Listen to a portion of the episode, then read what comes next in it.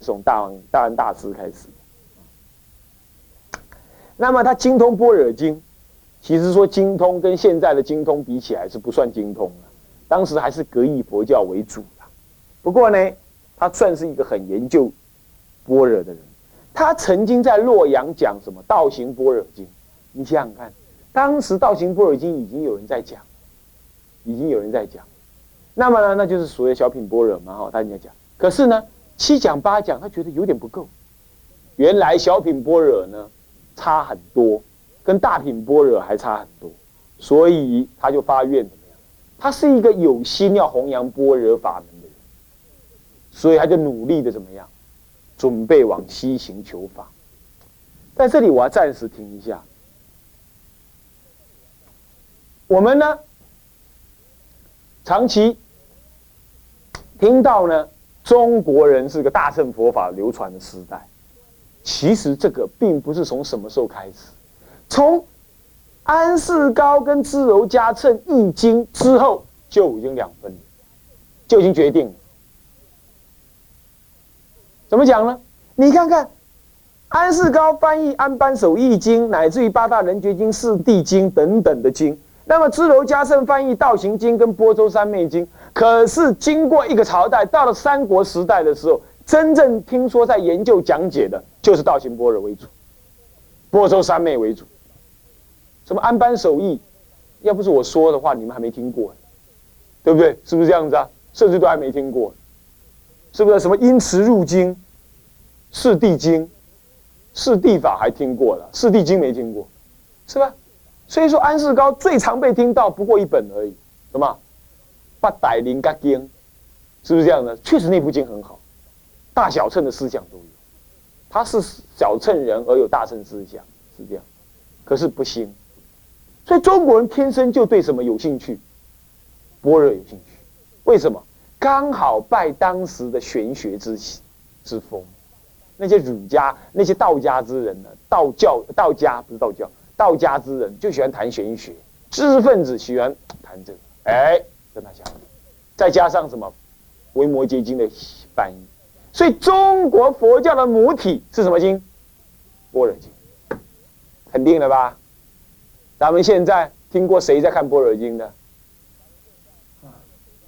有够逊，对不对？所以怎么样？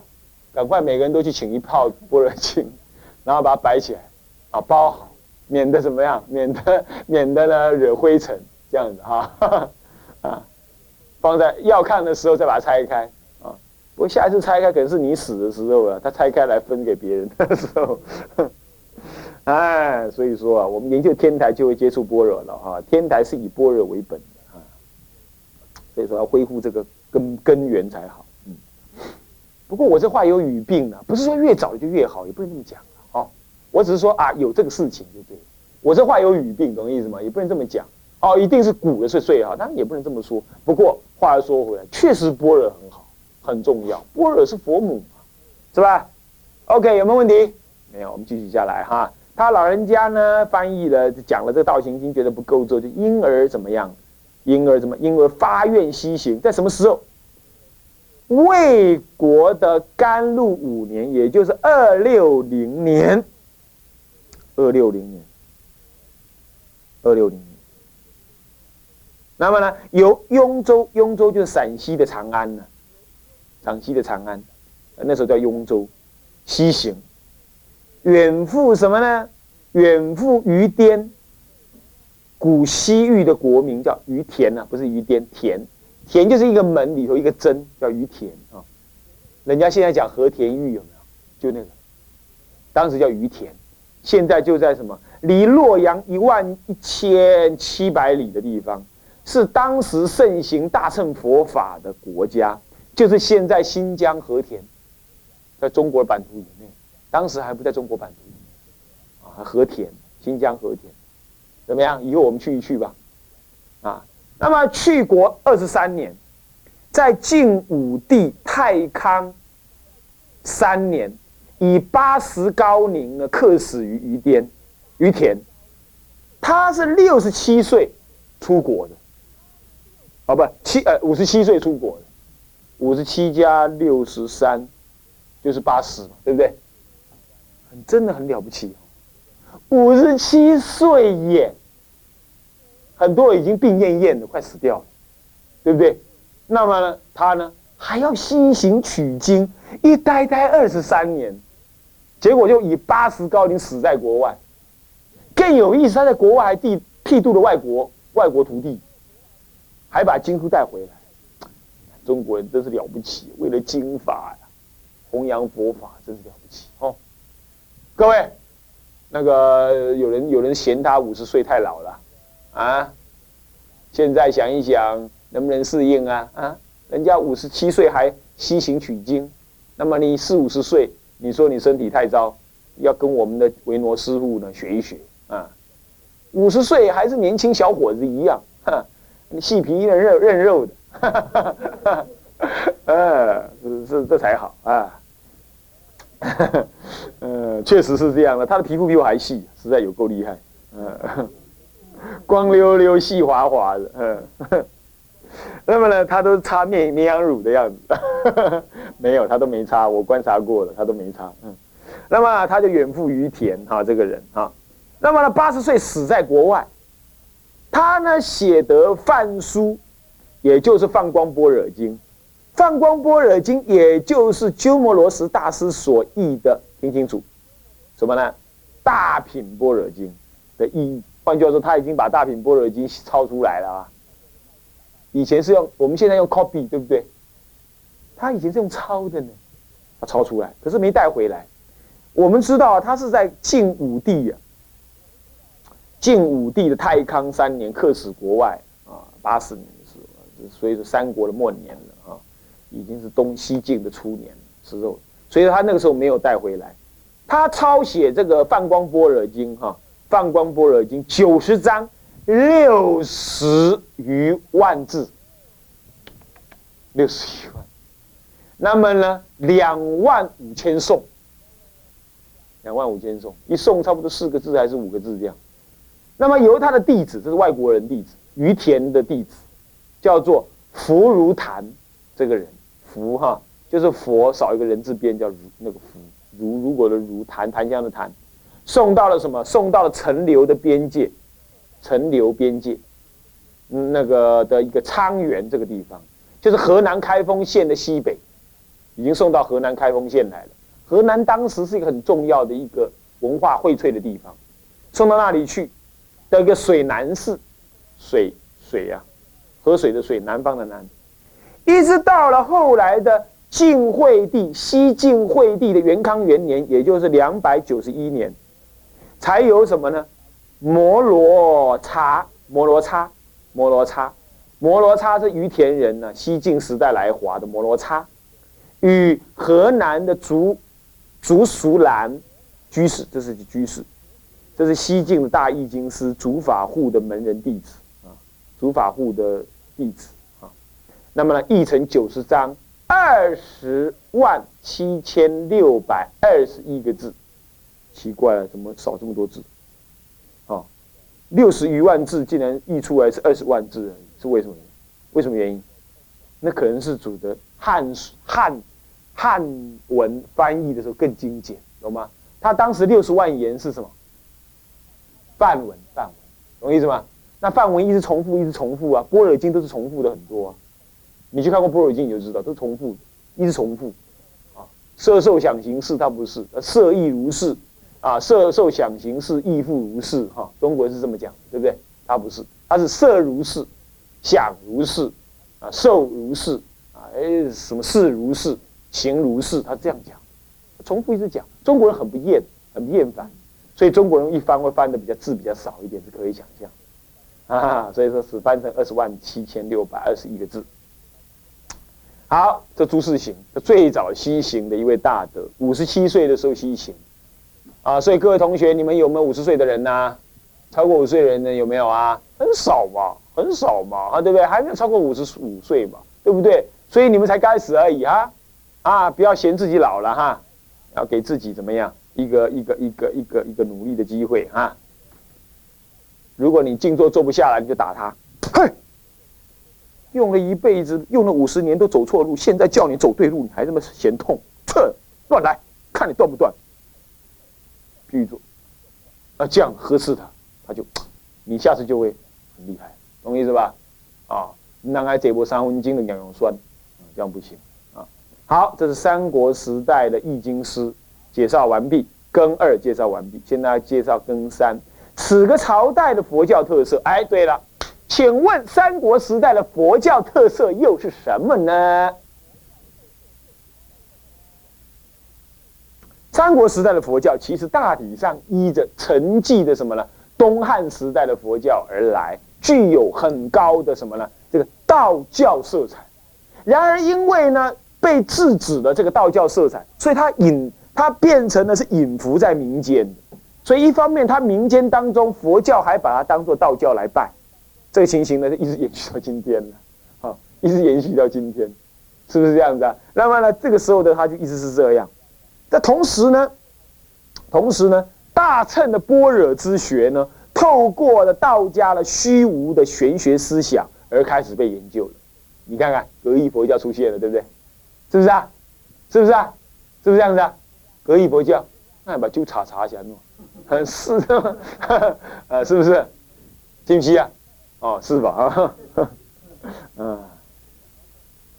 那么呢，呃，被被研究了。那么呢？我这里呢就做了一个注明，这借用当时所盛行的老庄、五行等等的思想来解释佛法，这个风气一直延续到西晋、东晋而最盛，最盛是东晋。你看，延续了一百多年，延续了一百年时代啊，是这样子的。这个时候哈，北方中国的北方呢，由洛阳而渐渐传到南方的佛教呢。有两大系统，注意听哈。第一大系统就是以安世高跟康生会小乘为代表的小乘佛教。这个小乘佛教呢，怎么样传到了中国的南方来？但是被当时的中国思想界理解为呢是养生跟术数，术数知道吗？树木的树。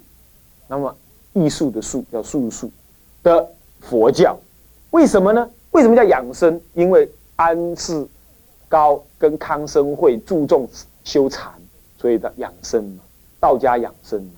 为什么叫术数？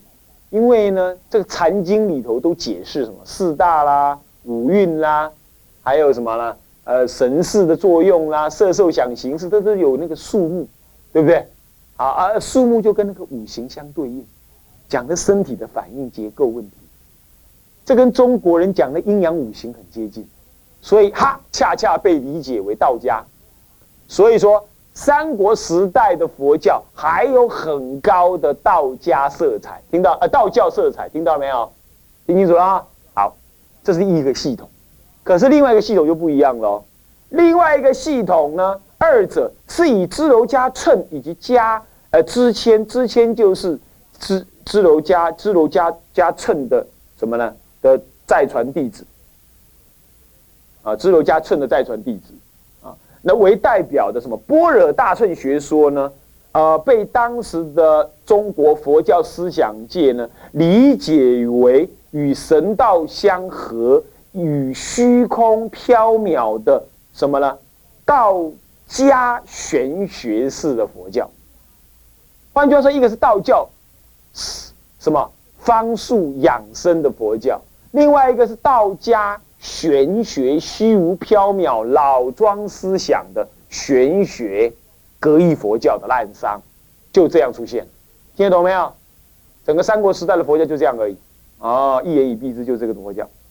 那么呢，也从而对这个两晋时代的清谈玄学之佛教风气呀。奠定了一个基础，这也就是西晋的时代的清谈佛教，以及东晋时代的格义佛教的发端。西晋是清谈佛教，我先讲一下；东晋是格义佛教，懂吗？那么呢，三国是什么呢？是道家道教混合的佛教。那么呢，汉朝主要是道教的佛教。道教化了的佛教，而带有一些道德思想跟轮回思想这样子而已。大体上来分就是这样。好，佛教发展到现在来，你已经看到一个眉目了，对不对？好，看到一个眉目了哈，看到个眉目了。接着，赶快前进到坐时空快车，赶快进行到西晋。西晋是西元二六五年到三百一十七年时代的这个时代是西晋，从司马炎篡篡篡国了，篡了这个魏国，啊，一直到东迁为止。这是一个什么样子的佛教呢？是一个清谈非常普及的佛教。我说过了，西晋的政治不修明嘛，那些高僧啊，那些有识之士都躲到山里头去，去什么？去聊天去了。啊，谈论政治，谈论无为去了，也不管政治了。啊，无看卡斯，呃，无看，拢好了了了，看到拢气死人，所以他不去看政治。那么这个时候，佛教开始渐渐有了独立的那种性格了。啊，这个与与这个东传以来的那种佛道相混，开始不一样。为什么？因为。虽然用道家的玄学来理解佛教是不对的，但是终究它是被当作佛教独立一个宗教被理解，是不是啊？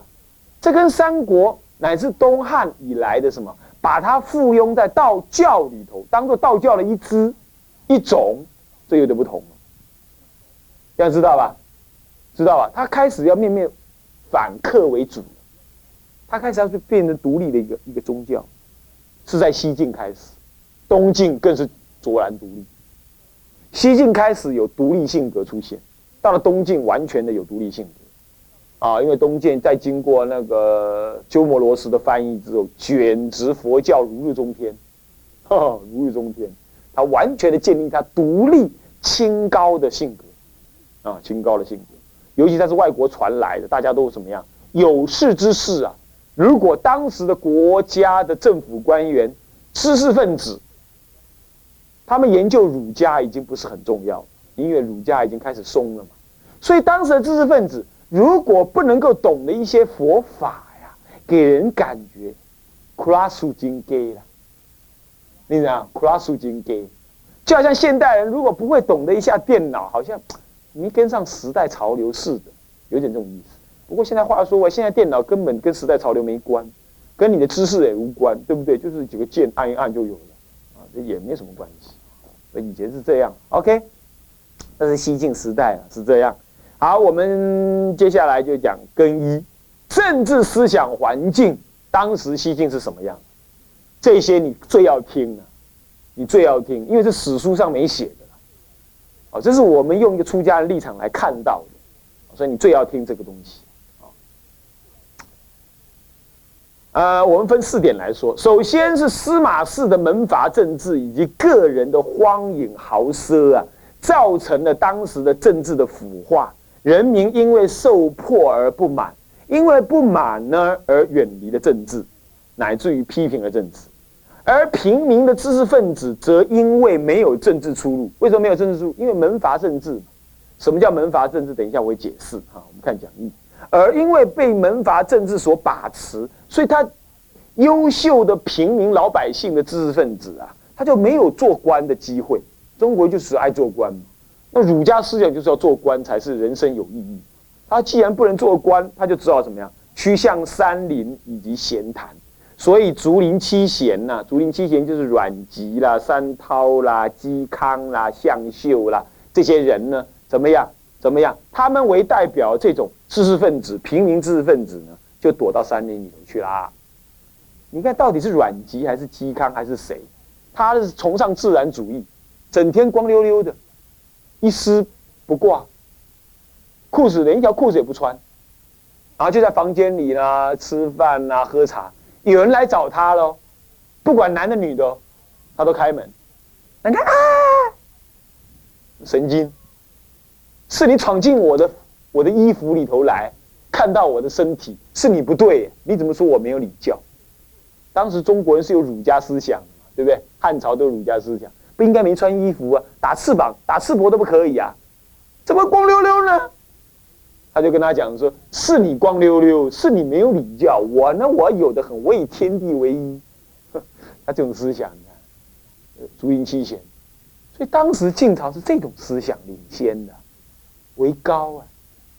所以不作怪，人家都不来拜；那越作怪，人家越来拜，就这样。越作怪，他叫历史游民，哎，怪了，是这样。所以西晋是一个什么样子的时代风气？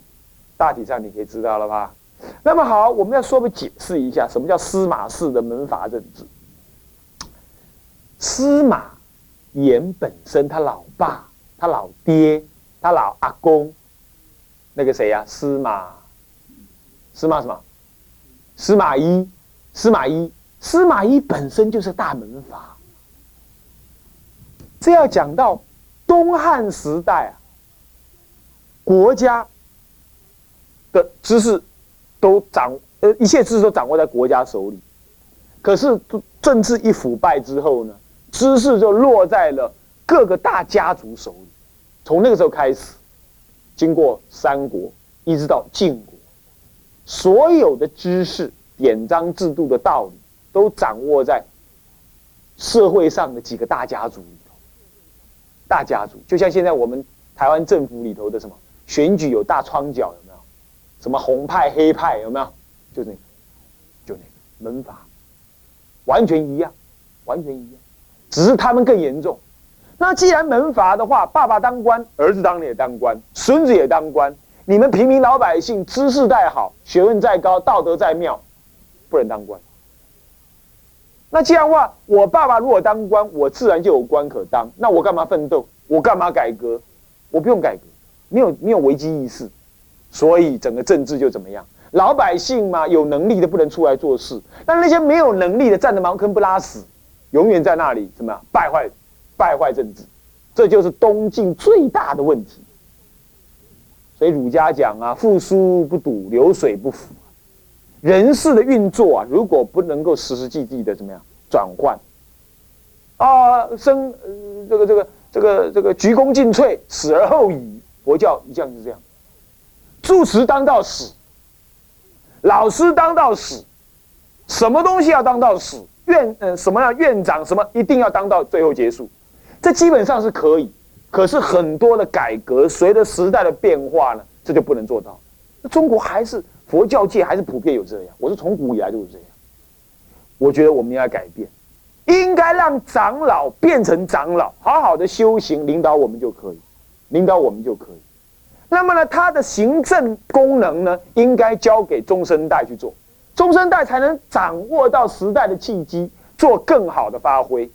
然后呢，由长老在背后给予指导，说不要做错，不要做错，这样子两全其美，有朝气而不坏传统，而不要老做到死。那你说佛陀也是弘扬佛法到死啊，没有错啊。可是他并没有把握行政的最高最高权力，没有啊。他弟子到各地去弘化的时候，佛陀并没有去要求什么啊，佛陀并没有再去做控制啊。今天道场不一样啊。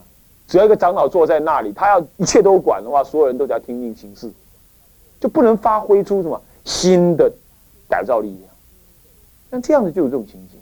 所以说啊，这个司马氏的政治是这样，整个西晋的时代是这样。那么佛教当然也当然也就不社会也就产生了清谈，佛教也就在那个时候呢跟清谈相结合，它的建树也就非常的有限啊。这有关。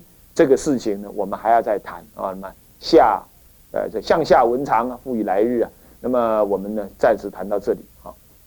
好，那么我们现在啊，来回向啊，大家合掌。